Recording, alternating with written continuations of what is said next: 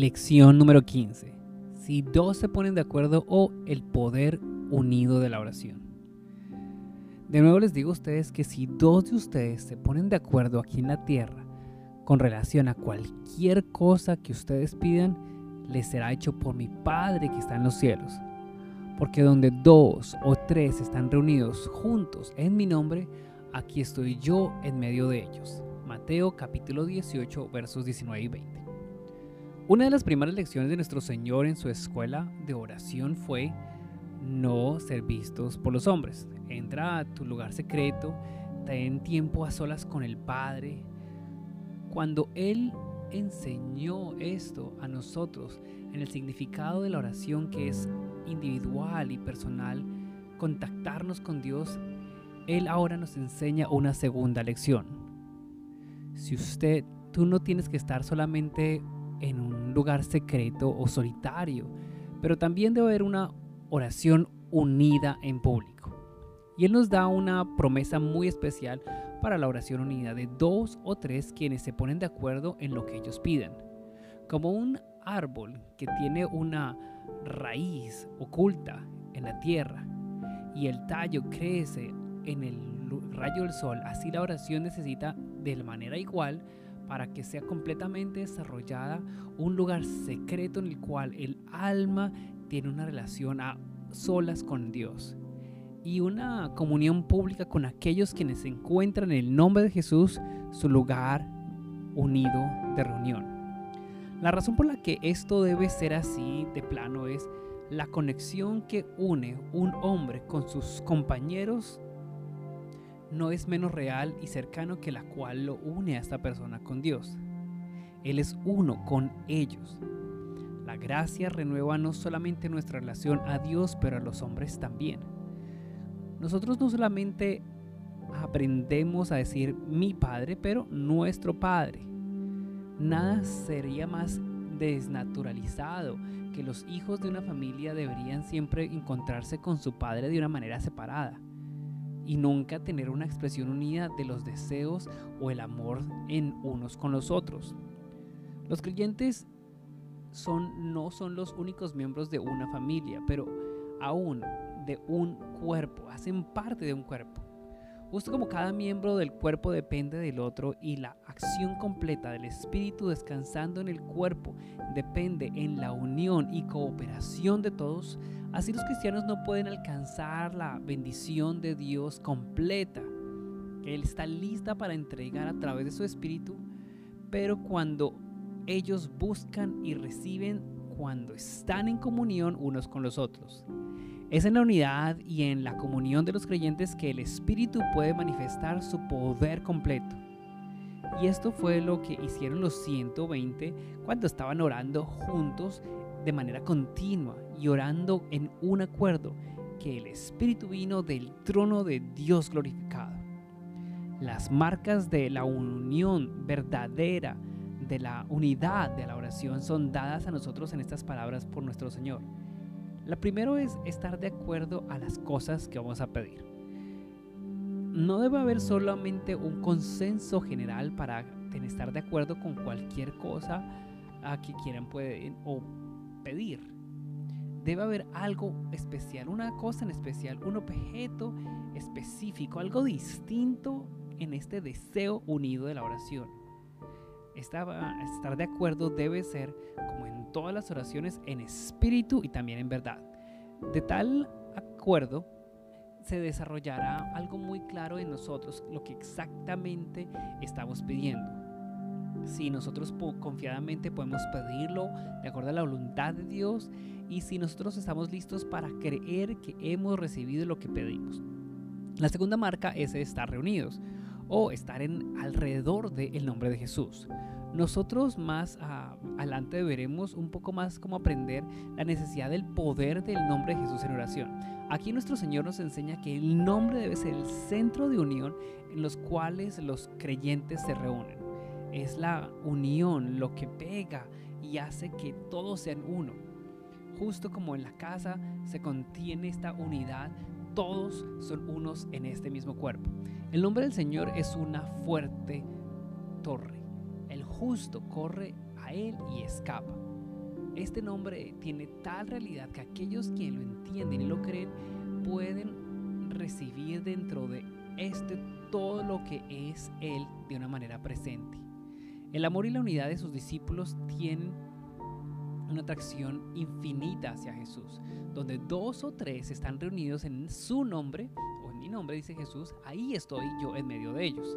Esta es la presencia viva de Jesús en la comunión de su amor hacia sus discípulos que están orando, que les da ese poder en la oración que tienen en unidad. La tercera marca es la respuesta segura. Será hecho por ellos, por mi Padre. Una reunión de oración puede mantenerse de una manera religiosa en la comunión o buscar nuestra propia edificación puede tener su uso, pero esto no fue lo que Jesús estaba diciendo. Él quería decir, y el significado de este lugar seguro y especial de una respuesta a la oración. Una oración, en una reunión de oración sin una respuesta reconocida a la oración debería ser una anomalía. La marca que ha sido una oración realmente unida es el fruto de la respuesta, el recibir de las cosas que hemos pedido. Y yo les digo a ustedes, será hecho por ellos, de mi Padre que está en los cielos. Qué privilegio inigualable en estas reuniones de oración, unidad y lo que poder existe en ellos. Si el esposo creyente y la esposa supieran que ellos unidos en el nombre de Jesús experimentarían su presencia y poder en la oración unida, como dice Primera de Pedro, si los amigos creyeran que poder viene cuando dos o tres están orando de acuerdo unos con los otros y en cada reunión de oración, cuando vengamos juntos en el nombre, la fe, en la presencia y la expectativa, la respuesta fuera un lugar común, si en cada iglesia la oración efectiva unida fuera reconocida como uno de los propósitos principales por los cuales nosotros nos reunimos, el ejercicio más alto de su poder como iglesia, nosotros viniendo en ese momento, y si en la iglesia como una completitud, al venir y, declamar, y reclamar que el reino venga, el reino venga, el rey venga en sí mismo, primero en este derramamiento de su Espíritu Santo, entonces en su persona gloriosa nosotros realmente crearíamos o beberíamos este clamor continuo de oración de una manera unida. Oh, ¿quién puede decir qué bendición puede venir y a través de aquellos que se ponen de acuerdo a probar a Dios en este cumplimiento de su promesa? En el apóstol Pablo nosotros vemos de manera distintiva que es esto una realidad de fe en el poder de la oración eh, unida. Al ver en Romanos, él escribe en Romanos 15:30, pero ruego hermanos por nuestro Señor Jesucristo y por el amor del Espíritu que me ayudéis orando por mí a Dios. Él esperaba en esto una respuesta para ser entregada, para ser liberado de sus enemigos y así ser prosperado en su trabajo. A los Corintios les dice en 2 Corintios 1:11, Dios nos liberará a ustedes también ayudándonos con oraciones por nosotros. Su oración es tan real para declarar o mostrar de liberación en este momento. A los Efesios él escribe, con toda la oración y súplica, orando en todo tiempo en el Espíritu por todos los santos, eh, por mí, para que sea dado de nuevo. Su poder y éxito en el ministerio, Él lo hace dependiendo en la oración de los Efesios con los filipenses. En 1.19 Él espera que sus pruebas se conviertan en su salvación y en el progreso del Evangelio a través de las súplicas y el suplemento del Espíritu de Jesucristo. A los colosenses en 6.3 Él añade a la esta parte que dice continúen perseverantes en oración, de tal manera que orando por nosotros también que Dios pueda abrirnos puertas para la palabra. Y en Tesalonicenses 3.1 en el segunda, él escribe, finalmente hermanos, oren por nosotros para que la palabra del Señor pueda correr y ser glorificada y que nosotros vamos a ser liberados de hombres irrazonables. Es en todo lugar evidente que Pablo sentía eh, en sí mismo un miembro de un cuerpo, en la simpatía y cooperación de los cuales él estaba dependiendo. Y él contaba con las oraciones de estas iglesias para que le ayudaran a él lo que otra forma no hubiera podido ser alcanzado o concedido. Las oraciones de la iglesia fueron para él un factor real en el trabajo del reino. Como el poder de Dios, ¿quién puede decir que el poder de la iglesia puede ser desarrollado ejercitado si nosotros le damos lugar a la obra de oración día y noche para la venida del reino. Por el poder de Dios en sus siervos y en, la, en su palabra para que el Dios sea glorificado en la salvación de almas. Muchas iglesias piensan que sus miembros están reunidos de una manera simple para eh, realmente mirarse a unos a los otros y ayudarse a unos a los otros externamente. Ellos no conocen lo que Dios dijo en esta forma de gobernar el mundo por las oraciones de sus santos. La oración es, es el poder por el cual Satanás es conquistado. Esto es porque la oración en la iglesia, en la tierra, es, tiene tanta disposición de los poderes que están en el mundo celestial.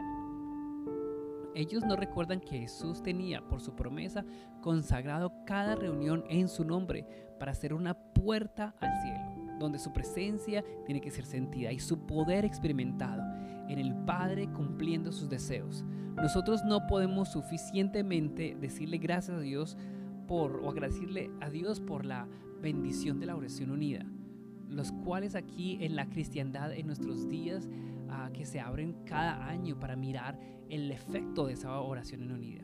Una prueba de nuestra unidad y nuestra fe en el poder de la oración unida, como en este momento, en esta escuela de entrenamiento para abrir nuestros corazones y tomar las necesidades de la iglesia como un completo, puede ayudarnos a entender cómo vivir en una oración perseverante unida y el valor que este trae para nosotros.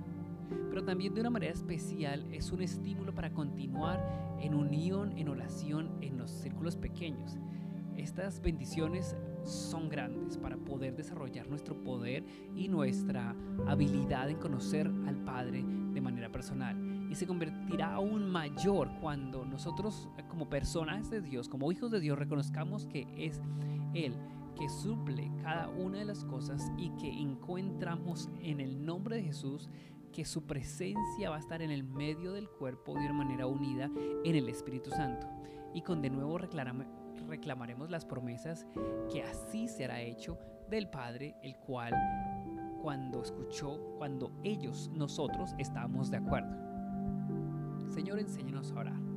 Señor, ¿quién es, quién en tu tiempo de oración tan grande o un momento que recibes la oración, deseas de una manera tan pasional, Señor, que tus personas, que tus hijos se unan. Enséñanos cómo, Señor, invitar y llevar a este punto de unidad por tu promesa preciosa al darnos en una oración unida. Es cuando nosotros somos uno en amor y en deseo que nuestra fe tiene tu presencia y tiene la respuesta del Padre. Así es, Padre, por favor, te pedimos, Señor, y oramos por tu gente. Y oramos por cada círculo pequeño de aquellos que se reúnen juntos para orar como si fueran uno. Que fue, sean uno. Remueve toda. Eh, el egoísmo y el interés único, personal, este momento de que la gente empieza a ver de una manera cercana en su corazón, solo por sí mismos, pero que, que se mueva todo eso para que la unidad no sea estorbada. Señor, que cada espíritu del mundo y de la carne que trata de tomar control de sus vidas personales, para sus deseos, así se quiten, Señor, y pierda poder para que ellos puedan venir en unidad. Así que dejamos este pensamiento, Señor, de tu presencia en, la, en el favor del Padre, que cuando nos acercamos a ti, Señor, nos darás especialmente a tu iglesia que cree, Señor, el poder de la oración unida, que nosotros podemos o desatar cosas y soltar cosas en el cielo. Así también el enemigo es echado, las almas son salvas y las montañas pueden ser movidas, que el reino puede ser tenido y visto aquí. Y Señor, concédenos que en los círculos en los que oramos nosotros, la oración de la iglesia pueda efectivamente ser el poder a través del cual tu nombre y tu palabra son glorificadas. Amén.